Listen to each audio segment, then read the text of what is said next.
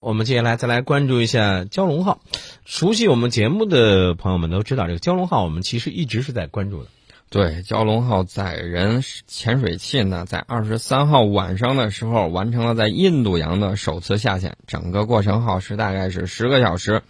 取得了大量海底热液区生物还有岩石的样品。嗯，哎，说到这个海底热液区这个地方，应该说从字面上理解，就是它这个呃海底冒出来的，应该就是带有温度的那种比较高的那种带有一定腐蚀的一些一些这个气体的一些东西吧。呃，这个大家可以自行百度看一眼就知道了。嗯，这个热液口的这个温度啊，我们去那儿取样，呃，取样了有这种热液流体。嗯这个热液流体有什么用呢？目前来看，我还了解的不是特别清楚。嗯但是呢，跟周边的这个生物群落肯定有相应的关系，因为嗯大家都知道，海底世界是一个非常冷、非常寒冷，这个水压非常高的一个地方。对，那么这个地方还有生物群落存在的时候，嗯你就可以好好研究研究。嗯一个是生物的多样性，另外呢，大家都知道仿生学现在发展正是方兴未艾，嗯，呃，可能有什么样的科技东西会从中发现，我对觉得可以好好探究探究。对，好，我们再来关注另外其他方面的消息。这个最新一架编号二零一五的歼二零战斗机近日呢进行了升空试飞，这个大家呢在网上也看到了相关照片了啊。对，关键是有一张二零一五号歼二零地面测试照里头，首次开启了加油管装置。这个加油管装置呢，我打个不太形象的比喻啊，嗯有点像昂起头的眼镜蛇，嗯你有没有感觉？嗯，哎，那你说那个眼镜眼镜蛇是有攻击性的啊？我们这个呢，主要是为了加油，这个空中加油能力就嗯代表了你这个空军攻击能力的这个范围。对，之前呢，我们不是还买了伊尔七十八空中加油机吗？对对对这个是会使我们的航程更加的远，嗯而且呢，我要提醒大家注意一点，就是这个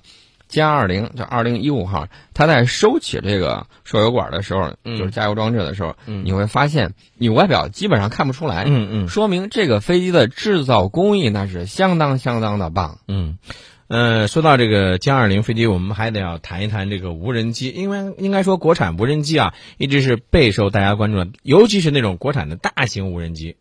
对，大型无人机呢非常多。哎呀，现在就是上型号的这种无人机，嗯那你我我我就这么说吧，你数不胜数。嗯其他科研院所还有大中专院校，然后搞的这种无人机，那简直是多如牛毛。嗯大家可以看到，我们无人机的事业发展的是非常蓬勃的。对我个人感觉啊，嗯应该是在世界第一梯队，嗯和美国相比较而言，几乎不错什么。嗯，哎，那你说这个呃我这种大型无人机，它用的这个发动机，这种发动机和咱们一般的像这个刚才咱们提到歼二零啊，包括其他的大型飞机，肯定不太一样，对吧？肯定不一样。肯定不一样。这种发动机是不是那种这个微型的这个涡喷发动机啊？它能够应用的这个发动机很多，嗯大家看到了，经常航拍用的这种呃无人机，嗯，航拍用的无人机很多用的是电池，对啊。但是呢，你这个要用作军事用途的话，滞空时间肯定要长，嗯嗯，而且抗风性能要好。对，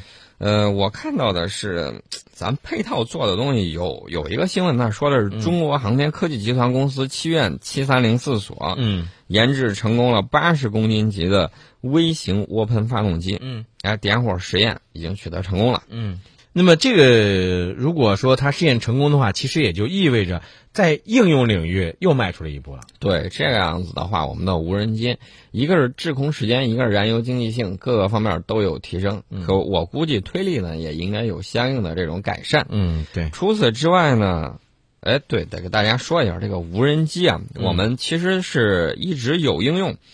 举个例子啊，就在二十三号下午的时候，我们有一个小型遥感无人机叫极鹰一号啊，嗯整体涂装是白色的，就在南极洲的中山站，中山站十公里嗯，外的一个冰盖上就成功起飞了。非飞起来之后呢，一个小时之后，嗯拍了五百多张高清遥感照片，嗯回来了。嗯，哎，你看，我跟你说啊，我觉得这个呃很有意义的是什么呢？我们知道南极那个地方温度肯定是特别的低，对吧？一个大家应该考虑到，一个是温度特别低，嗯还有一个就是风力特别大风。力特别大，所以在这种情况下，咱们的遥感无人机能够成功的拍摄那么多的这些照片，我觉得那真的是应该是可以想象到我们的无人机的这个质量啊。对，所以说到无人机的时候呢，其实大家应该考虑的不光是单个单架的这种无人机，嗯嗯，还要考虑无人机的这种战术使用问题。对，就是系列的一些东西，对吧？它不光是系列，它嗯还有一些相应的战术使用，嗯就是说你这个战法呀，嗯跟这个单个的这个武器装备还是不太一样。嗯上个月珠海航展的时候，展示了几十种新式武器系统，呃，而且呢，给无人机配备的各种导弹、各种炸弹，那是琳琅满目。那么，我们的这些无人机怎么用？有一种说法就是，你这个无人机啊，要组成这种编队，嗯出去之后一蜂窝儿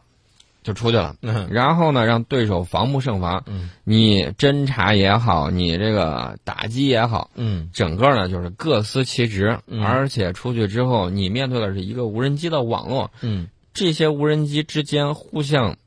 通信，嗯，就是把交流信息。然后呢，嗯它组成一个打击群。嗯，呃，曾经国外有这个专家就说，这个第六代战斗机是不是无人机呢？没有定论啊。嗯，大家各有各的想法。那么这种想法未尝不是一种发展方向。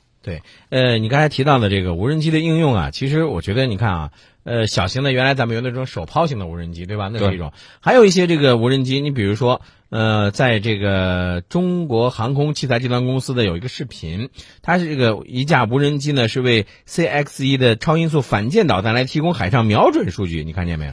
对，这个就是主要就是侦察或嗯者这个定位，定位，它能起到的作用很多。呃，如果无人机你价钱够便宜，那么你就可以减少有人机的这种使用。嗯呃，美国曾经有一种设想，就是要搞这种无人机航母，嗯这种想法也是有的，而且它要搞这种无人机的这种空天航母，嗯一个大型的运输机带上一堆无人机，然后呢，在高空之中把它给放出去。嗯大家想一下，如果这些无人机都能携带导弹，甚至它携带本身就带了有弹头，嗯，必要了的时候，它就可以取代巡航导弹对，进行攻击。其实就说它也可以起到侦察和攻击的双向的这个作用了啊。对